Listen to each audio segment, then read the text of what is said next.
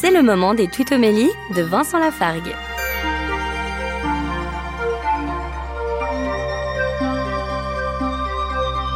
Dans la deuxième lettre à Timothée, Paul dit ceci, chapitre 4, verset 16.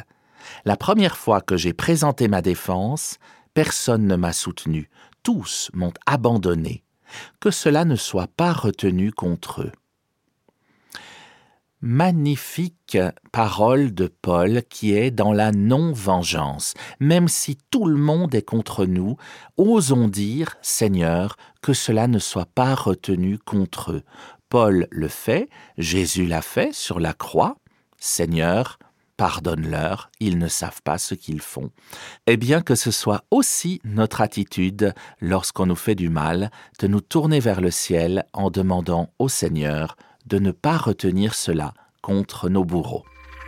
Retrouvez Vincent Lafargue sur sa chaîne YouTube, Serviteur quelconque.